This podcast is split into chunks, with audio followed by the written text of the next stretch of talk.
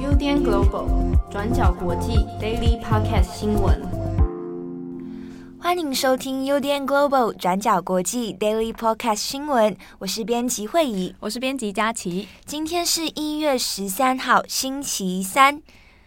讲到这个，昨天天气不是很冷吗？嗯、我想说，昨天我就真的去吃了酸辣粉。哎、欸，你很棒，你实践力很强。对呀、啊，那你昨天有没有吃什么特别的东西？我昨天就是后来我煮了那个那个泡菜猪肉锅，因为我看 YouTube 上有我一个很喜欢的 YouTube，它叫罗杰塔的厨房。哦，我知道，哦，你知道，就是他之前就做那个泡菜猪肉锅，然后我就很想做，我就把就是什么梅花肉啊，然后豆腐啊，然后买那个泡菜跟那个韩式辣酱，嗯，加进去，然后我就。想说他的食谱里面有加了一匙酱油，我就加进去，我就发现超好吃。我原本没有想到可以加酱油，你很棒哎！然后上面再淋那个韭菜，不是淋啊，就撒一排韭菜，我就觉得自己好像很厉害，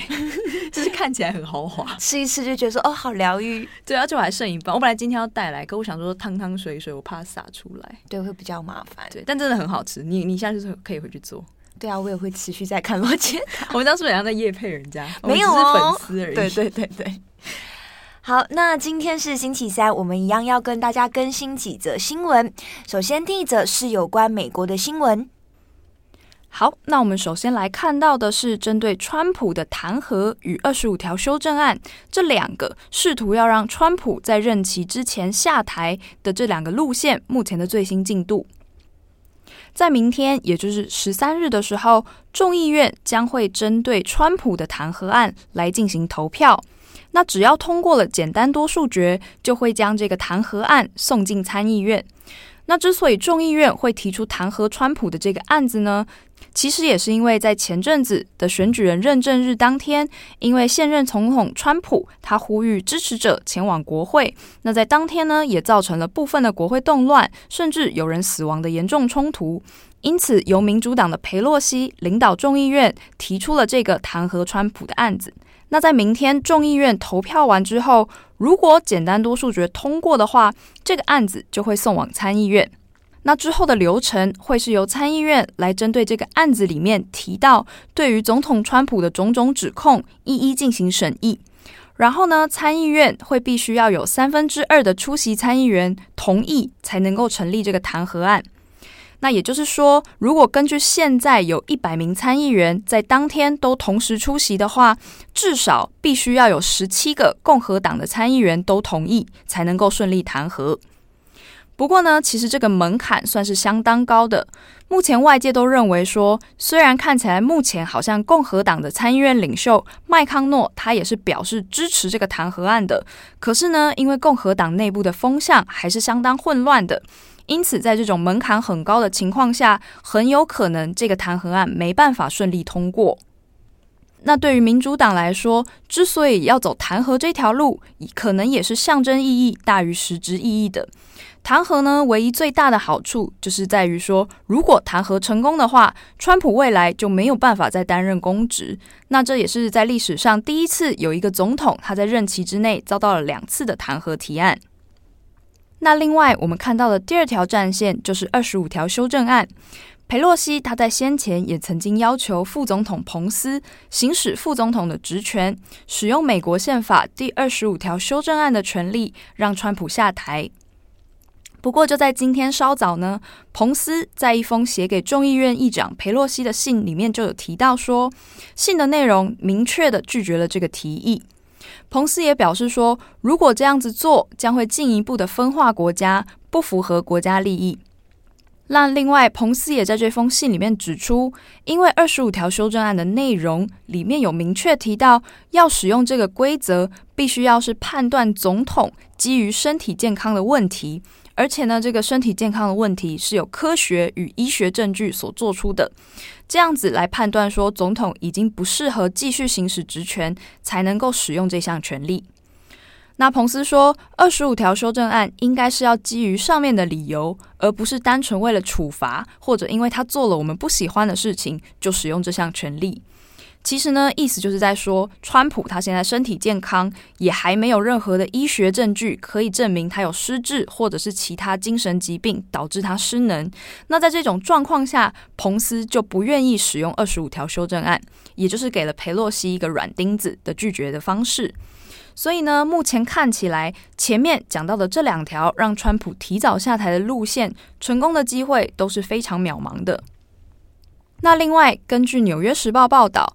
众议院的少数党领袖，在过去也是川普最坚定的盟友之一，凯文·麦卡锡，他也提出说，因为在国会示威之后，他也改变了过去友善川普的态度。麦卡锡就曾经询问过其他的共和党议员，是不是应该要在国会的暴动之后建议川普自己离职。麦卡锡说，他个人是反对弹劾川普的，但是呢，他跟其他的党员这一次也不会阻止或者是游说其他共和党员要跟他一起反对。他愿意采取的措施是个人谴责川普，其实呢，意思就是还在观望，因为什么谴责啊、劝说离职啊，其实都只是一个软性的说法，没有任何的实质作用。那共和党目前的风向看起来，大家现在都是纷纷跳出来谴责川普。可是谴责是一回事啊，你到底愿意做到多少？是谴责并且愿意参与弹劾，还是谴责但不支持弹劾？现在共和党的成员都还在一个拔草跟测风向的状况之中。好，那我们总结一下，刚刚是说彭斯现在是已经拒绝启动第二十五条的修正案，众议院这边也是打算说要推动第二波的弹劾，共和党现在内部也有一些声浪去施压川普下台。那尽管是如此，川普在这段期间其实一直都没有任何的表态，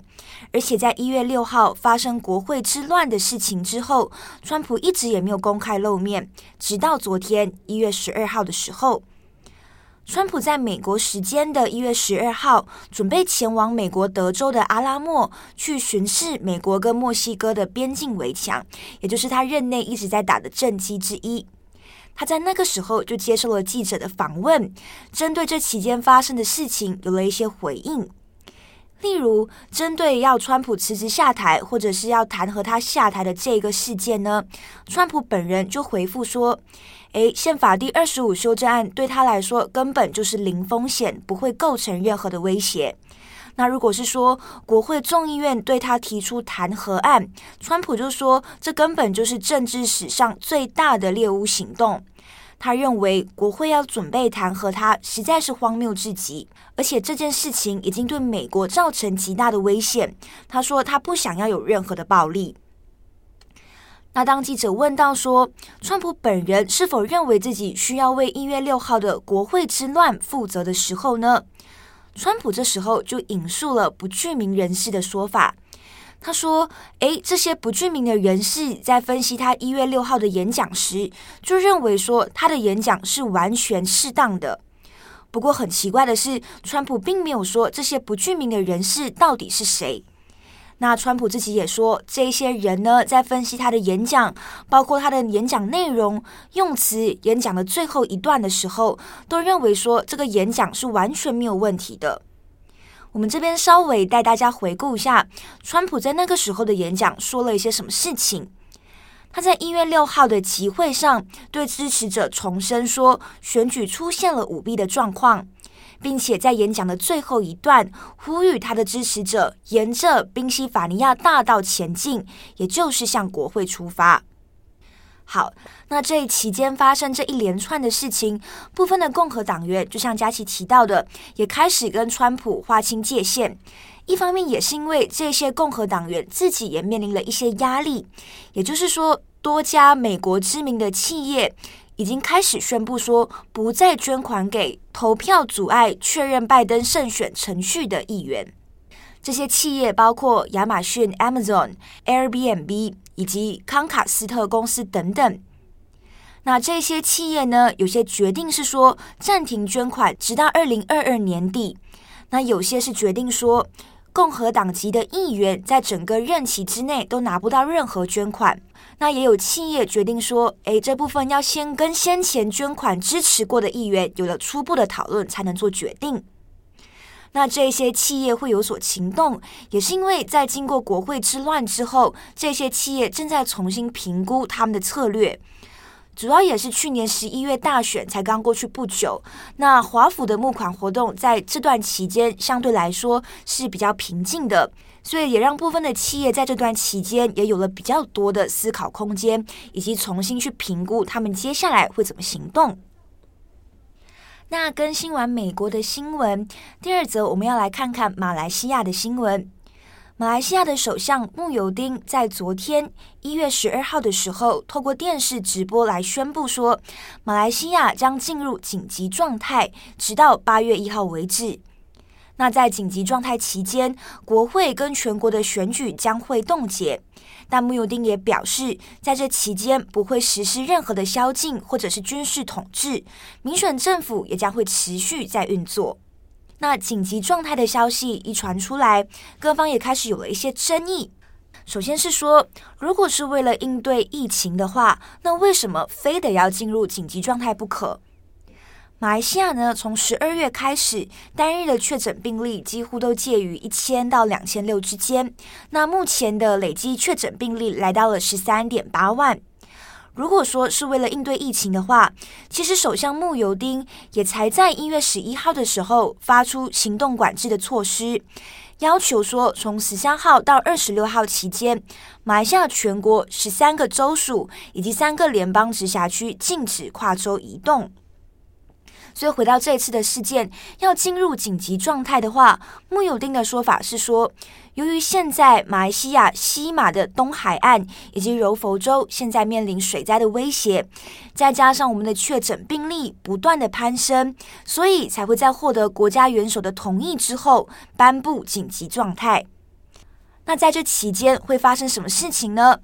政府呢，会授权给军人去执行跟公共卫生相关的一些职责，同时也会加强边境防卫的一些工作，去逮捕非法的入境者。那如果有需要的话，政府也将会征用私人医院的设备以及资源来应对疫情。好，那第二个争议也在于说，慕尤丁在这个敏感的时间点颁布紧急状态，背后是否有什么盘算呢？我们先回顾一下，马来西亚在二零一八年的时候发生了第一次的政党轮替，当时候的执政政府是希望联盟，首相是马哈迪。而在去年二零二零年三月的时候，马来西亚发生了政变，后来现在的首相慕尤丁在那个时候就趁势上位，执政政府从希望联盟换成了国民联盟。而在发生政变之后呢，各个政党也一直在施压穆尤丁要举行选举，包括近期以来多位的国会议员撤销了对穆尤丁的支持，改为支持国会的反对党领袖安华来出任首相。这反对党领袖安华呢，自己也是表示说，已经获得了简单多数的支持，已经可以出任新首相了。所以穆尤丁会选择在这个时间点，也就是刚刚提到的比较敏感的时间点，来宣布颁布紧急状态。外界分析说，很有可能就是为了要冻结全国选举，来捍卫自身的权利。那根据当今大马的报道是说，穆尤丁的做法也引发了民间组织的批评。马来西亚的五个公民组织就批评说，实行紧急状态其实会瘫痪议会民主。这五个组织就说，政府虽然是宣称说紧急状态下一切会保持现状，但是为何却要冻结国会、州议会以及选举？他们也质疑说，这一次颁布紧急状态，很有可能就是国民联盟，也就是现在的执政政府的滥权之举。他们就是企图保护自己的政权。不过目前穆有丁也没有完全把话说死。他是说，如果疫情的确诊状况呢，慢慢变得比较乐观，人数也开始慢慢下降的话，全国的紧急状态很有可能就会提早结束。好，那最后一则我们要来看到的是爱尔兰的消息。在爱尔兰，因为主要的信仰是天主教，在过去有许多未婚怀孕的少女，如果家里是没有经济能力，或者是受到严重的社会压力。家人呢，会把这些未婚怀孕的少女送到一种叫做未婚妈妈收容所，或者是叫做母婴之家的地方。在那里会由天主教的教会人员帮助这些少女生下、抚养宝宝。那未来有机会的话，再安排这些宝宝交给别人收养。这样子的机构呢，最早是成立于一九二零年代的，用来帮助少女的一个慈善机构。那不过呢，母婴之家现在大部分都已经关闭了。最后一间母婴之家在爱尔兰也已经于一九九八年正式关闭。可是呢，却从二零一四年开始，在爱尔兰许多现在已经关闭的收容所的一些历史遗址中，却陆续挖出大量的婴儿尸体。最早是在一个叫做图安的小镇。一间废弃的母婴之家里面发现了七百九十六具婴儿的尸体，让整件事情爆发，并且引起很大的社会争议。在图安的母婴之家事件之后，后来在爱尔兰各地又陆续发现第二家、第三家类似的状况，甚至也有母婴之家的地下室里面有十二个隔间，全部藏满了婴儿尸体的事情。那这些事情也让爱尔兰的官方开始注意到，说，诶，母婴之家里面的一些婴儿死亡案非常的奇怪，在全爱尔兰都有类似的事情发生。因此，在二零一五年的二月，爱尔兰的政府就成立了一个未婚妈妈之家调查委员会，专门来调查说，从一九二二年到一九九八年之间，母婴之家的一些安置的状况。那在昨天研究的正式调查结果出来，被调查的十八间母婴之间机构中，一共有九千名婴儿死亡，而且除了婴儿遭到不当对待、缺乏照顾之外，甚至也有研究显示，这些婴儿还有幼童，甚至被当成是疫苗的研究对象。那虽然报告中没有明确提到，不过根据 BBC 的报道指出。除了婴儿受到不当的对待导致大量死亡之外，很多未婚妈妈在这里也碰到了一些虐待的状况，例如说生产的环境条件非常恶劣，机构把婴儿强迫出养给别人。另外，也有证人的证词指称说，许多未婚母亲在这里遭到了强迫劳动，甚至有被性侵的状况。那因为这些母亲在爱尔兰的天主教社会之中，未婚怀孕就是一个被社会放弃的弱势族群，在机构里面遭到的虐待与痛苦，经过了半个世纪，也没有人在关注。那到了二零二一年，调查结果出来之后，也引起了爱尔兰社会的高度争议。爱尔兰的总理马丁，他就对于这件事情发表了正式的道歉。他说，在历史上，我们对于性和亲密关系的态度是完全扭曲的。有许多年轻的母亲和他们的儿子、女儿都被迫为了社会的错误付出了惨痛的代价。那另外，爱尔兰的天主教会大主教也在今天同样提出了道歉。他提到说，爱尔兰的天主教会在历史上扮演的角色，也让许多人承受了污名、审判，还有被社会拒绝。他说，为了这件事，我也要毫无保留地向幸存者和其他受到影响的人提出道歉。好，以上就是今天的三则新闻。我觉得每天报完都有点喘，你会喘吗？是不是老了？我觉得有可能，但是每次报完之后，有一种哦，这件事情就是我完成了的感觉。哦，对，就是有种松一口气，松一口气，做完一件事情，做完一份工作，对对对对对啊！而且我真的觉得最近越来越。容易喘，是不是因为老了，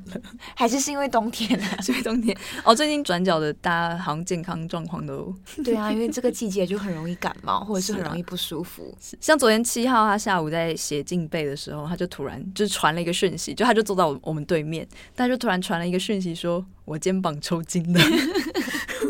我们就在担心他是不是要帮他叫救护车，想说他突然动不了，对，真的很可怕。就是这也就是虽然讲现在讲起来很好笑，但真的是你突然抽筋会超痛，而且会很不舒服，你也会不知道要怎么做。对，对我们那时候也还在 Google 说，就是肩膀抽筋怎么急救这样。对，或者是如果到最后大家都生病了，转角灭团 会灭团吗？哦，对啊，因为最前几天我也有稍微就是小感冒，然后郑红也是肠胃炎。可以啦，就是大家最近真的身体要保重，就剩下你了，剩下我们的希望，还没攻灭，对对，还没灭团。我就是那个在城堡面前拿住那个旗子，就是捍卫到底的那个，是不是？好好，你就你就要保保重你的身体，就是专教不能灭团。灭团的话，你就要一个人写二十四，然后一个人录 daily，然后一个人在写金杯。那我要加薪，可以可以。我我有什么权利说你可以加薪？这是我说了算了吗？好啦，以上的话只是要告诫大家，就是记得这段期间好好做好保暖，不要生病，也不要感冒哦，因为这段期间真的太危险了。对啦，那当然就是最近因为就是感冒的高峰应该也要来了，那很多医护人员也都是非常辛苦的。是，就前几天的新闻，大家真的是不要跟着猎物。我们现在就是做好防疫，然后一起度过这段期间。对，那大家也要保重身体。对，那我们今天就跟大家更新到这边。我是编辑慧仪，我是编辑佳琪，我们下次见，拜拜，拜拜。感谢大家的收听。想知道更多深度国际新闻，请上网搜寻 u d n Global 转角国际。